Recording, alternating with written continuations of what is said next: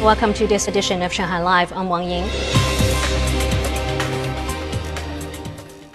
The latest outbreak in Shanghai began at the end of February. Since then, more than half a million infections have been reported. A CDC expert said that most of them were infected with the Omicron BA2 and BA2.2 variant, which were difficult to detect during the initial stages of the spread. Lei Shuran has more. The rapid spread during this outbreak is closely related to the short incubation period of the Omicron variant, which is three to four days in average. The total number of infections reached 1,000 in mid March. Just 10 days later, the number exceeded 10,000. By the beginning of April, the total number of reported infections surpassed 100,000. Concerning the developing speed of the outbreak, the number of infections has been increasing geometrically, exceeding 500,000 as of now. Domestic and foreign studies have shown that without any protective measures, a COVID positive patient infected with the Omicron variant can infect 9 to 10 people. The situation was further compounded in clustered outbreaks that occurred in workplaces and places with a high population density. Also, asymptomatic cases account for about 90% of infections during the latest outbreak, and those with symptoms were rather mild, mainly a runny nose, some sneezing, and a sore throat.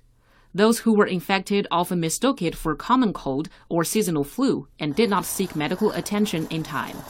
Therefore, when positive cases were found during the first days of the outbreak, the virus had actually spread covertly in a certain range and caused rapid infections through wholesale markets, wet markets, workplaces, and other crowd gathering places.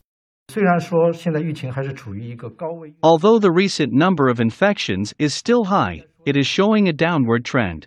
According to the figures released today, the absolute number has dropped by more than 2,000 compared to yesterday, accounting for about 13% of the total. It's the largest decrease since the number of infections began to decline. In addition, more than 90% of the cases reported in this outbreak were found in communities after the city lockdown or centralized quarantine zones. However, the number of infections is still fluctuating at a high level, which is caused by the city's high population density and older communities in the city center, urban villages, and large scale enterprises. Uh, Municipal departments have initiated targeted actions to curb the spread, including accelerating the transfer of close contacts, strengthening screening of risky personnel, and more thorough disinfection of environments. Shuran, Shanghai Live. More pharmacies across Shanghai are gradually reopening. People in need can now order medications online or ask for a special pass from their neighborhood committee to go to a nearby pharmacy. Help is being offered to those suffering from certain diseases like type 1 diabetes, since getting prescription medicines and supplies can be difficult. Zhang Hong once again. Since the COVID 19 resurgence in March, 33 year old Jing Shen has been busy filling prescriptions and making deliveries to help children who have type 1 diabetes. It affects two people per 10,000 on average, but is most common in children. Since the storage temperature for the insulin is between 2 and 8 degrees, Jing has a car fridge in his vehicle. I needed a bigger car fridge to store insulin. Luckily, my neighbor lent me a brand new one.